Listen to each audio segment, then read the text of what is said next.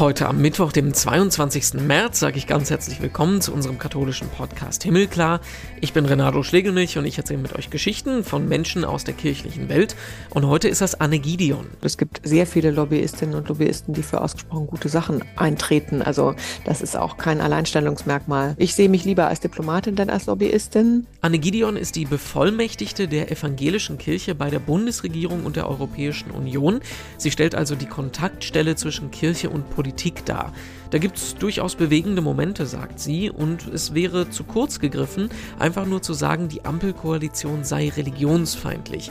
Wir sprechen auch ausführlich über den Ukraine-Krieg und wie man es denn hinkriegt, die wirklich sehr diversen Positionen der evangelischen Kirche da mit einer Stimme zu vertreten.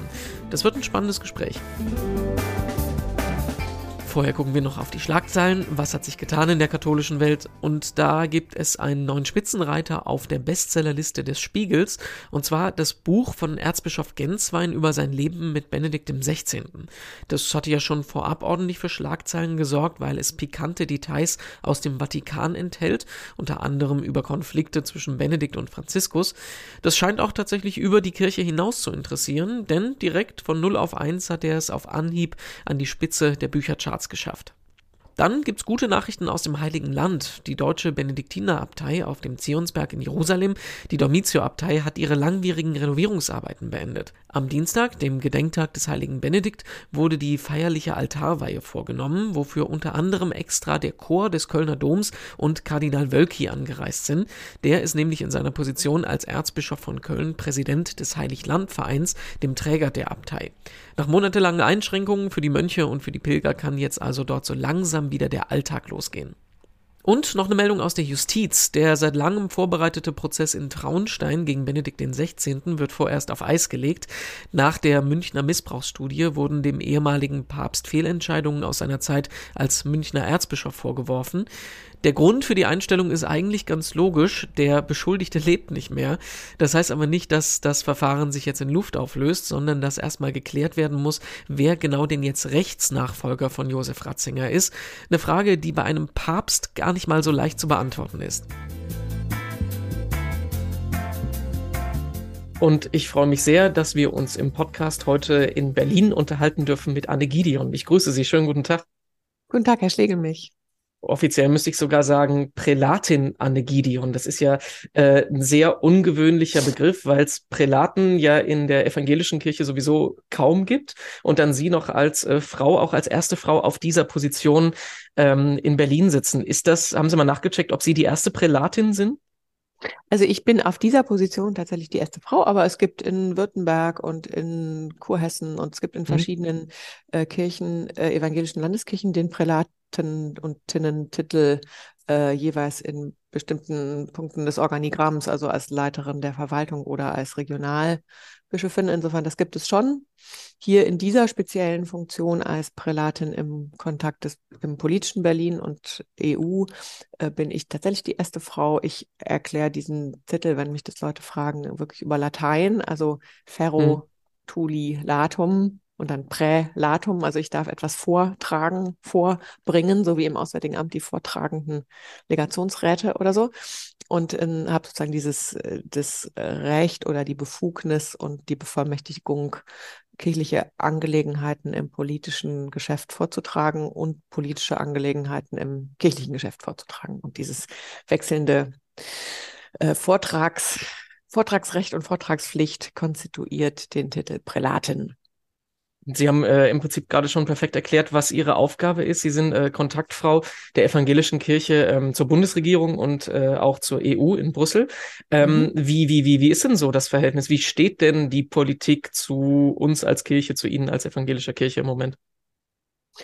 Also erstmal gibt es nicht die Politik mhm. sondern es gibt Menschen, die Politik machen. Es gibt ein Mehrparteiensystem, die jeweils Politik machen. Und was ich im Moment erlebe in meinem sechsten Monat hier, ähm, ist eine unglaubliche Diversifizierung dieser Einschätzung des Verhältnisses zu Kirche. Also ich hatte jetzt irgendwie letzte Woche meinen 106. Antrittsbesuch. Damit meine ich nur MDBs, Kabinett, StaatssekretärInnen, ähm, die reagieren auf einen Brief, den ich ganz am Anfang meiner Zeit hier geschrieben habe, so ein katholisch gesagt Ad sum schreiben. Also so, ich bin jetzt da, ich bin die Neue und je nach protokollarischer Ebene habe ich halt gesagt, ähm, darf ich Ihnen zu einem Antrittsbesuch erscheinen oder möchten Sie in unserem Büro am Gendarmenmarkt vorbeikommen oder treffen wir uns nach Ihren Vorstellungen an einem dritten Ort und darauf ähm, lassen die Reaktionen nicht nach. Und insofern ist jeder Tag, also insofern halt in den Sitzungswochen, Jetzt haben wir gerade keine. Äh, in den Sitzungswochen ist, äh, gibt zum Teil am Tag sechs solcher Antrittsbesuche. Ich habe einen äh, Bundestagshausausweis, darf mich da frei bewegen. Und ich bin ja Pastorin, also insofern, ich lerne gerade meine Gemeinde kennen. Mhm. Und ähm, die Politik ist vor allen Dingen divers und sie ist neu. Und äh, die Ampel ist eine für uns als Kirche auch ein neues Gegenüber.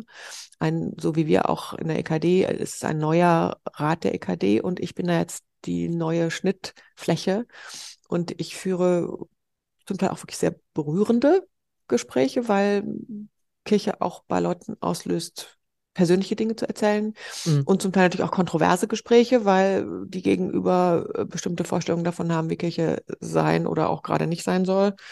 Und dieses ordne ich ein oder versuche ich zu sortieren oder darauf Resonanz zu geben. Und ich könnte vor allen Dingen sagen, die Politik ist, ist ein Plural.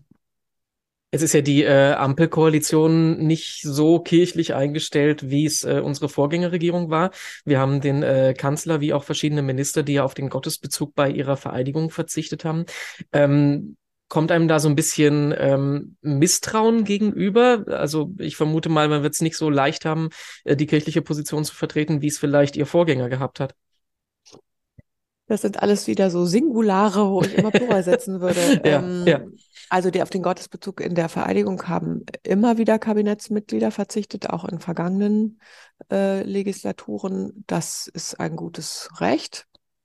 Und nicht jeder, der den Gottesbezug verwendet, ist danach stark kirchenaffin und nicht jeder, der mhm. ihn nicht verwendet, ähm, hat dann kein offenes Ohr für kirchliche Positionen. Also das würde ich grundsätzlich entkoppeln. Das ist auch eine Frage, wie öffentlich möchte ich das machen?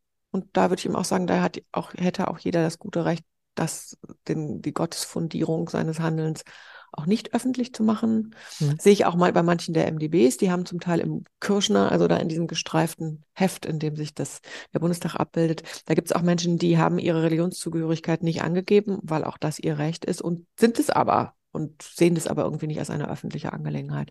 Mhm. Und die Ampel ist eben auch in sich ja wirklich divers. Also im Grunde ist es eine regierungs- oder kabinettsinterne Oppositionskonstruktion, äh, die von bis ähm, auch das irgendwie halten muss, was auch gesellschaftlich sich darstellt. Also von der stark äh, liberalen äh, Tendenz. Es gibt FDP-Minister, die das Wort Demokratie nicht benutzen, ohne den Zusatz liberale Demokratie. Das ist sozusagen so ein Keterum Kensio ist eine liberale Demokratie. Ähm, und auf der anderen Seite gibt es grüne ähm, Verantwortungstragende, die einfach sehr stark das Thema äh, Minderheitenschutz, diverse Gesellschaft, äh, eine Gesellschaft, in der ähm, nicht privilegierte äh, stark ähm, also mit Blick auf die Politik gemacht werden soll und die Sozialdemokratie dazwischen kommt mir im Moment stark so vor wie auch die ausgleichende Kraft eher, die versucht, äh, aus ihrer schon Regierungsverantwortungsgewöhnung heraus äh, das auch zusammenzuhalten. Und es ist ein komplexes Mobile und ähm, mein Anspruch oder auch meine Überzeugung ist, dass es gut ist, nicht zu früh pauschal zu sagen, diese Ampel ist irgendwie religionsfeindlich, weil das mhm. macht uns doch selber nur schwach. Also aus meiner Sicht ist die Weltlage zugleich eine, die so kompliziert ist, wie wir das wir in unserer Generation äh, und auch der Generation danach noch nie hatten. Und auf diese riesigen Fragen und man kommt aus Corona gerade rausgetorkelt, findet sich äh, in einer Waffenlieferungsdiskussion, findet sich in friedensethischen Debatten, findet sich in bioethischen Debatten, ähm, die wir alle so noch nicht hatten. Und ähm, da ist die Kirche, seid bewusst die Kirche ähm, und meine das groß, ähm, die nun selbst öffentlich wie ich finde, schon doch deutlich bessere Zeiten hatte, ja auch kein ganz leichtes Gegenüber, das nun sagt, geht hier lang oder geht da lang. Und insofern geht es für mich die ganze Zeit darum, vernünftige Kontaktschnittstellen zu finden, zu suchen, zu bieten, zu nutzen und zu sagen, wir sind eigentlich gemeinsam da drin dran, in dieser Gesellschaft Stabilität und Kohärenz ähm, zu bieten oder zu versuchen und darum zu ringen, dass uns das nicht, dass uns das nicht auseinanderfliegt, das äh, Common Good, also der, das Gemeinwohl. Und da gibt es genug zu tun. Da kommen mir direkt äh, zehn Anschlussfragen, aber gerade noch mal äh, eine Sache konkret nachgehakt. Ähm, der Bundeskanzler, den kennen Sie ja schon aus Ihrer Zeit, als Sie in Hamburg gearbeitet haben. Konnten Sie sich mit dem schon austauschen oder äh, gab es da noch keine Gelegenheit zu? Den habe ich jetzt ein paar Mal ähm, am Rande von Situationen gesehen und ähm, das ist gut so. Also eine sehr besondere Situation war jetzt zum Beispiel das, äh, das Pontifikalamt für den verstorbenen Papst, da so Teil der Delegation von, vom Bundespräsidenten zu sein. Das ist eine eine, einfach eine besondere Situation. Ähm, jetzt so einen expliziten Antrittsbesuch mit viel Zeit hat es noch nicht gegeben, was ich angesichts seines Terminkalenders mehr mhm. als nachvollziehbar finde. Sie haben es gesagt, wir sind in einer großen Herausforderungssituation ähm, gesellschaftlich von Corona über Ukraine-Krieg. Ähm, ich habe vor kurzem mit jemandem aus dem kirchlich-politischen Kontext gesprochen, der sagte, ähm, wir als Kirche gehen da eigentlich unter. Also die haben äh, sind vor so eine Herausforderung gestellt worden als Bundesregierung, gerade nach Amtsantritt in diese Ausnahmesituation Krieg reingeschmissen zu werden. Ähm, die interessieren sich gar nicht für uns. Äh, wir, wir, wir, wir, wir liegen da so ein bisschen unter dem Radar im Moment. Haben Sie auch den Eindruck? Also am 24. Februar habe ein Jahr Angriffskrieg äh, auf die Ukraine, habe ich mit Prälat Jüsten, dem katholischen Pendant, und ähm, Bischof Emanuel Christopoulos, also dem orthodoxen Vertreter im politischen Berlin, haben wir gemeinsam ein Friedensgebet gemacht, morgens um acht, ähm, wo aus dem Kabinett äh, von MinisterInnen, von Staatssekretären viele da waren, für mich unerwartet viele in einer nicht, also in, da waren ein bisschen auch Journalisten, aber es war im Prinzip keine als öffentlich markierte Situation, sondern es war wirklich ein Gebet für den Frieden und ein Gebet ähm, inmitten der Ratlosigkeit, äh, auch der Versuch, ein Hoffnungswort zu geben und dem Kanal zu geben. Und mich hat das berührt, in welchem Ausmaß Leute, die da die ganze Zeit an der vordersten Front der Verantwortung stehen, so eine Situation auch suchen, auch für sich suchen. Und sowas zu bieten, ist viel mehr mein Anspruch als dieses ähm, hört uns, hört uns und vertretet mhm. unsere Position. Also ich empfinde uns als Kirchen im politischen Geschäft auch als Dienende. Also ich finde, wir könnten noch viel mehr und wir bemühen uns in unserer Weise da auch darum, Prälatisten genauso mit seinen regelmäßigen Messen am Donnerstagmorgen für die Abgeordneten und mit vielen Formaten, in denen wir gucken, dass wir, also ich habe zum Beispiel nächste Woche einen Gottesdienst, der heißt heilsame Unterbrechung. Ähm, und da kommen Leute, die sagen, ich will genau das, ich will eine heilsame Unterbrechung. Oder ich will ein Gespräch, in dem ich nicht eine Vorlage abarbeite, sondern in dem ich, ich empfange hier zum Teil in meinem Zimmer Menschen zum Vier-Augen-Gespräch, wo ich spüre, die sind extrem froh, eine Zeit lang ähm, nicht immer im Kampf zu sein oder im Entscheidungsdruck oder, oder so. Und insofern würde ich sagen, fangen wir doch einfach gerne damit an, Entlastung zu bieten und uns nicht einzureihen die ganze Zeit in die Reihe der Fordernden. Wir haben letztes Jahr im äh, Podcast hier gesprochen mit dem Leiter des katholischen Büros NRW, Antonius Hamers. Mhm. Den ähm, habe ich gefragt, inwiefern er sich als kirchlicher Lobbyist betrachtet. Er sagt, ähm, ja, ich bin Lobbyist, aber ich bin Lobbyist für eine gute Sache. Mm, Sie sagen ja im Prinzip jetzt eigentlich eher das Gegenteil, ne? Also Sie machen nicht Werbung für irgendwas oder das ist nicht der äh, wichtige Aspekt, den Sie in Ihrer Arbeit sehen, sondern Sie bieten sich als Gesprächspartnerin an. Ich brauche noch Zeit, um darin einen Widerspruch zu sehen. Mhm. Ich sehe darin keinen Widerspruch. Abgesehen davon, dass ich jetzt sagen würde, es gibt sehr viele Lobbyistinnen und Lobbyisten, die für ausgesprochen gute Sachen eintreten. Also das ist auch kein Alleinstellungsmerkmal, ähm, dass Lobbyisten für gute Sachen eintreten. Ich würde, ich sehe mich lieber als Diplomatin denn als Lobbyistin, weil ich sagen würde, viele der Gespräche finden in der Lobby statt, aber manche auch drin und wir dürfen halt auch rein. Ähm, aber meine Rolle ist wirklich dreifach. Also sie ist, äh, sie vertritt evangelische, kirchliche, auch ökumenische Positionen in Themen, so dass denn möglich ist und so ist diese klar bezifferbar gibt. Ähm, sie ist eine repräsentative Rolle, siehe Papstbegräbnis oder siehe ähm, ähm, einfach politische Situationen, in denen dann die Kirche eingeladen wird und da sind wir dann äh, und eben diese seelsorgerliche Funktion, also die evangelischen Abgeordneten des Deutschen Bundestages und die Mitarbeitenden, so sie das möchten, sind könnten Zugriff haben auf eine Seelsorgesituation. Sie können das nutzen, sie werden eingeladen. Wir bieten auch für Mitarbeitende Frühstücke und Formate, in denen diese Art der heilsamen Unterbrechung möglich ist. Und insofern würde ich sagen, da hat der Kollege ganz recht, das verquickt sich. Ähm, aber mir ist das Seelsorgerliche wichtig, ja, aber mir ist auch wichtig, ähm, im Gespräch, also mir ist tatsächlich wichtig, im Gespräch zu sein. Das klingt so wenig, aber es ist aus meiner Sicht zu viel. Und in dem Moment, in dem man mit so einem inneren Banner äh, immer daherkommt, sind Gespräche eben auch schwieriger. Und das erleben diese Menschen den ganzen Tag. Und ich finde, wir sind auch tatsächlich da für eine Art von Entlastung. Jetzt haben Sie gerade gesagt, ähm, man kann Politik nicht als einen großes, äh, als ein großes Singulum betrachten. Es ist alles vielfältig und differenziert. Aber bei ähm, Kirche ist es ja genauso. Ne? Also. Sie gerade auf der evangelischen Seite, Sie können ja nicht eine Lehrmeinung, eine große politische Meinung vertreten. Äh, zum Beispiel alleine schon Frage Waffenlieferungen. Das ist ja innerhalb der EKD auch ein sehr, sehr strittiges Thema. Wie, wie, wie machen Sie das? Wie, wie kriegen Sie das, um trotzdem da mit einer Stimme zu sprechen? Wir sprechen nicht mit einer Stimme, das muss man einfach sagen. Äh, wir haben kein Lehramt, ähm, wir sprechen nicht mit einer Stimme. Und äh, da drin liegt auch eine Chance und eine Freiheit. Also wir sind, ähm, das, darauf spielen Sie ja an, wir haben einen Friedensbeauftragten, der äh, einfach auch von seiner Biografie her als Bausoldat ähm, in, der, in der alten DDR ähm, Lebensentscheidungen getroffen hat, die für ihn den Dienst an der Waffe unmöglich machen und den Einsatz von, von Waffen für in jedem Fall das schlechteste Mittel erachten. Und wir haben zugleich im, in der Synode Menschen in Uniform und wir haben im Rat der EKD einen großen Teil gesellschaftlicher Mitte, der den, Weg der Bundesregierung ähm, nach, nachvollziehen kann. Und wie jetzt die Ratsvorsitzende am vergangenen Sonntag bei Anne Will ähm, sagt, äh, das ist ja kein, also verhandeln und kämpfen ist eine falsche Alternative.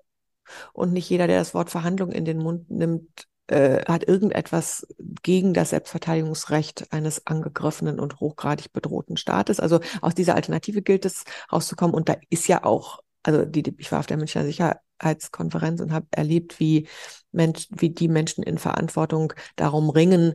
Es ist ja völlig naiv zu glauben, als gäbe es nicht Verhandlungsthemen, von denen aber völlig zu Recht äh, nicht alle wissen. Also das ist nun das Wesen von wirklich guter Diplomatie, ist, dass sie möglicherweise bitte gerne nicht auf Twitter diskutiert wird, weil sie dann ja schon eigentlich schon wieder zu Ende ist. Also ich hoffe und bete sehr, dass es Menschen gibt, die uns nicht erzählen, äh, was sie auf Verhandlungsebene versuchen, und ein anderer Punkt, der uns evangelisch wichtig, auch der Ratsvorsitzende wichtig ist, ist dieses, äh, die Menschen nicht aus dem Blick zu verlieren. Also nicht zu sagen, es geht hier nur um Zahlen oder um Panzer, sondern es geht auch auch auf russischer Seite um Mütter, die um ihre Kinder weinen und um Frauen, die ihre Männer verlieren und um Zivilgesellschaft, die sich davon über Jahrzehnte nicht erholen will, wird so rum und so rum. Und gleichzeitig ist die Ukraine das angegriffene Land, ähm, das Unrecht, das muss man immer zu Unrecht angegriffene Land, aus einem Narrativ heraus, das wir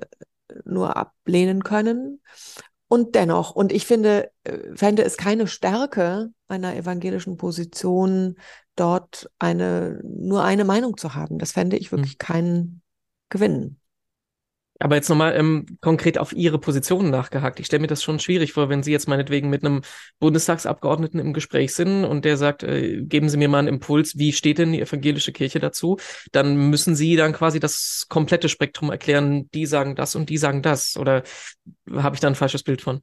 Also erstens, glaube ich, wartet der nicht unbedingt darauf, dass ähm, ich ihm das erkläre, sondern es ist eher, also es ja, natürlich, es gibt diese Fragen, wie steht denn die evangelische Kirche? Und dann sortiere ich das ein, so wie ich das Ihnen ähm, mhm. einsortiere. Aber dann geht es eher darum, und das erlebe ich auch bei vielen Abgeordneten, die sind ja auch nicht ganz klar. Die haben dem, dem Sondervermögen zugestimmt. Die haben ähm, auch Leute, die sozusagen im Entwicklungszusammenarbeit äh, tätig sind und sagen, wir brauchen zugleich, aber das darf nicht auf Kosten von Entwicklungszusammenarbeit gehen, ganz im Gegenteil, sondern äh, jeder Euro, der in Verteidigung geht, muss auch in Entwicklung und Klimagerechtigkeit gehen, damit nicht zugleich die Fluchtursachen die ganze Zeit steigen und damit zugleich nicht die humanitäre, humanitäre Katastrophe vor Ort immer immer schlimmer wird. Und insofern, es haben ja, der Riss geht ja auch durch den Bundestag selber, dass Menschen, die dem zugestimmt haben, selbst sagen, ich weiß gar nicht, wohin mit meinen Fragen und Zweifeln. Und mir ging es in so einem Gespräch dann eher darum zu sagen, äh, wie kann man da drin, ähm, man wird ja auf jeden Fall schuldig. Also in, in so einer Situation wird man aus meiner Sicht auf jeden Fall schuldig. Es wäre falsch, die Ukraine nicht zu unterstützen, weil wir dort auch Demokratie verteidigen, weil wir dort auch die Grenzen des Bündnisses verteidigen, weil wir nicht wissen, was als nächstes kommt, beziehungsweise wir wissen relativ genau, was als nächstes käme, wenn man dem stattgebe. Und insofern verteidigen wir auch die westliche Demokratie, auch wenn man alles möchte, nur das nicht. Und gleichzeitig zu sagen, wir liefern da jetzt beseligt Waffen und glauben, davon würde morgen alles besser, ist auch nicht richtig. Und dazwischen muss man politisch abwägen und das entscheiden andere. Das entscheiden nicht die Kirchen, das entscheiden die ja. Leute, die, die, die Politik machen. Und ähm, in diesem Kontext zu sagen, wir halten das zusammen aus, ähm, ist für mich eine, eine geistliche Haltung, die ich eigentlich ganz angemessen finde. Also die ich, wo ich sage, weder kann man auf einen Leopard schreiben, selig sind die Friedfertigen, das funktioniert einfach nicht, noch kann ich sagen, macht ihr da mal, da halten wir uns raus. Es geht aus meiner Sicht genauso wenig und deswegen muss man als Teil dieser Gesellschaft, die in diesem nicht selbst gewählten Zerriss, in dieser Zerrissenheit ist, muss man zusammen jeweils schauen, wie sich das am besten aushalten und vor allen Dingen gestalten lässt und wie es, es wird keine Stunde Null geben. Es wird irgendwann eine Situation geben, wo es auch wieder kulturelle Kontakte braucht und da zu sagen, Gott sei Dank gibt es ökumenische Kontakte, die aber auch so gestaltet sind, dass sie nicht über Twitter laufen, was auch besser ist. Ne? Sie wissen, wie ich das meine. Ja, ja, ja. Ähm, Sie sind ja jetzt nicht das erste Mal im äh, evangelischen Büro. Sie haben als Referentin da schon vor äh, 20 Jahren gearbeitet. Nun ist das ähm, eine vollkommen andere gesellschaftliche Situation gewesen und auch eine vollkommen andere Stellung der Kirchen gewesen. Wir haben äh, Missbrauchsskandal erschüttert nicht bloß die katholische Kirche, sondern zieht auch die evangelische Kirche mit runter. Das Ansehen der Kirchen ist äh, in der Öffentlichkeit extrem gefallen. Ähm, merken Sie denn da einen Unterschied, dass die ähm, die, die, die Wahrnehmung, die Relevanz, das Ernstnehmen der Kirchen jetzt ein anderes ist, als es damals gewesen ist? Also im Sinne von, was mischt ihr euch noch ein? Ähm, bringt erstmal euren eigenen Laden in Ordnung. Auch viele Fragen auf einmal. ähm, ja, die Situation hat sich geändert und äh, es gibt eine stärkere Säkularisierung, muss man einfach sagen. Es gibt ähm, das ganze Phänomen Social Media gab es vor 20 Jahren noch nicht. Ähm, die ganze Situation ist medial nervöser ähm, wir hätten vor 20 Jahren keinen Podcast per Zoom aufgenommen, weil es es einfach gar nicht gegeben mhm. hätte. Mhm. Und ähm, ich habe natürlich damals in meiner alten Rolle als ähm, persönliche Referentin und Referentin für Öffentlichkeit vom damaligen Bevollmächtigten Stefan Reimers diese Gespräche ja auch nicht selbst geführt, die er damals geführt hat. Ne? Also insofern, ich, ähm, es gibt viele Differenzen zu meiner damaligen und meiner jetzigen Rolle, was mir trotzdem total hilft, ist ein Gefühl für die Funktionsabläufe, ist ein Gefühl für ähm, Organigramme, ne? ist, ein, ist ein Gefühl für Gittermappen und all das, was so, äh, so eine Verwaltungsorganisation auch, auch ausmacht. Ähm, und ich sehe schon, aber da unterscheidet sich aus meiner Sicht die Politik nicht von der gesamtgesellschaftlichen Lage, äh, dass allein durch die Veränderung der Zahlenverhältnisse diese Selbstverständlichkeit äh, der Religionsweitergabe ist eben diskontinuierlich. Und das liegt ja nicht an der Politik, sondern das findet in den Familien, in den Lebensgemeinschaften, in den ähm, in den Organisationsformen vor Ort ist die Selbstverständlichkeit religiöser Weitergabe nicht mehr in diesem Ausmaß gegeben, wie es das vor 20 Jahren noch war. Und diese diese damalige Vorstellung der durch das wiedervereinigte Deutschland würde der Nordosten protestantischer und evangelischer werden, weil äh, eben über die religiöse Bewegung der DDR dann so ein Aufbruchsschub käme. Das hat sich ja nicht erfüllt. Das hat sich einfach nicht erfüllt, weil das auch eine Widerstandsbewegung war und die ihren Zweck erreicht hatte mit der friedlichen Revolution und die Leute, die es von den Zeiten noch gibt, die damals in die Politik gegangen sind, haben ja haben viel bewegt ähm, und sind bis heute markante markante Figuren, aber haben auch in diesem Ausmaß ja kein, keine Nachfolge. Und der Staat, DDR-Staat hat nun sein Möglichstes getan, um, um Religionsweitergabe unmöglich oder so schwer wie möglich zu machen. Das heißt, es ist einfach auch zahlenmäßig ähm, wächst es nicht in diesem Ausmaß nach. Und in der bundesrepublikanischen Wirklichkeit gibt es eben eher so eine Grundsäkularisierung, wie die gesamteuropäisch zu beobachten ist. Es ist einfach ein religionspolitisch gemäßigte Klimazone und wo an anderen Orten der Welt äh, der Zulauf für evangelikale oder pentekostale, ähm, neokatechumenale, wie immer das katholisch heißt, Bewegungen mhm. äh, wächst, ist es in unseren Breiten nicht so stark so. Das muss man einfach zur Kenntnis nehmen. Und das bildet sich auch in der Politik ab und das bildet sich natürlich vor allen Dingen auch in den vielen, vielen neuen, ich glaube ein Drittel des Bundestages ist neu, wenn nicht mehr, ähm, Abgeordneten ab, die einfach Kinder ihrer Zeit sind. Und deswegen hat es, hat meine Arbeit auch einen hohen Anteil von Plausibilisierungsunternehmungen, ähm, also überhaupt äh, zu erzählen, was wir alles tun und wo es mögliche Allianzen und Schnittflächen gibt. Da sehe ich auch, sehe ich eben auch Chancen und da sehe ich die Kirche auch in der Pflicht. Also es gibt eben nicht mehr dieses Selbstverständliche des rheinischen mhm. CDU-katholisch und ähm, protestantisch, auch ein bisschen CDU und ein bisschen Sozialdemokratie. Und das ist alles nicht mehr so sauber aufgeteilt. Und ich finde das nicht nur zum Schaden, wenn ich ehrlich bin.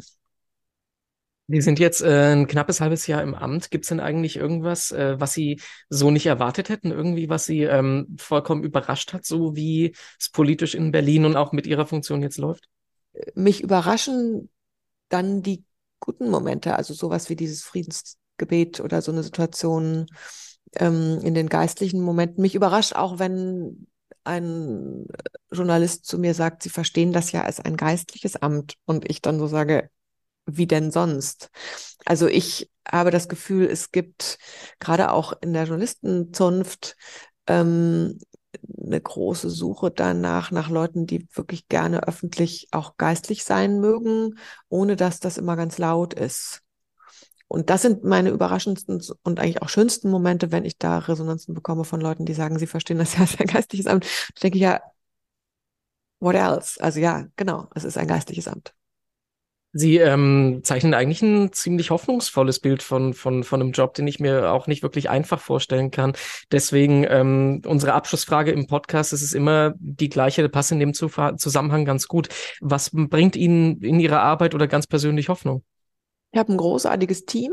Das ist sehr toll. Ich bin so Teil eines Kollektivwesens und habe hier Menschen um mich herum, äh, die, die das gemeinsam ausfüllen. Also insofern, ich bin, bin nicht allein, auch ökumenisch nicht. Also mit dem katholischen und dem orthodoxen Kollegen ist es eben einfach auch wirklich gut. Ich bin in dieser Rolle nicht allein. Und ähm, was mir Hoffnung gibt, ist, wir haben ja als, wir haben ja irgendwie auch als Christentum nicht ähm, wir haben ja nicht am Gendarmenmarkt angefangen, sondern im Stall. Also ich finde, wir haben eine so gute, so gute Hoffnungsnarrative in unseren biblischen Geschichten, dass ich uns am Ende des Tages von den Verfassungen als vergleichsweise unabhängig sehe. Wir haben ein starkes Religionsverfassungsrecht, was ich großartig finde und was zu erklären und zu transportieren, was ist, was ich auch gerne tue. Und zugleich kommt meine tiefste Hoffnung aus der Überlebenskraft ähm, unserer, unserer Religion. Ich empfinde die als, ich empfinde die als im wahrsten Sinne des Wortes resilient. Und ähm, es werden schon immer wieder Engel kommen, die sagen, fürchte dich nicht.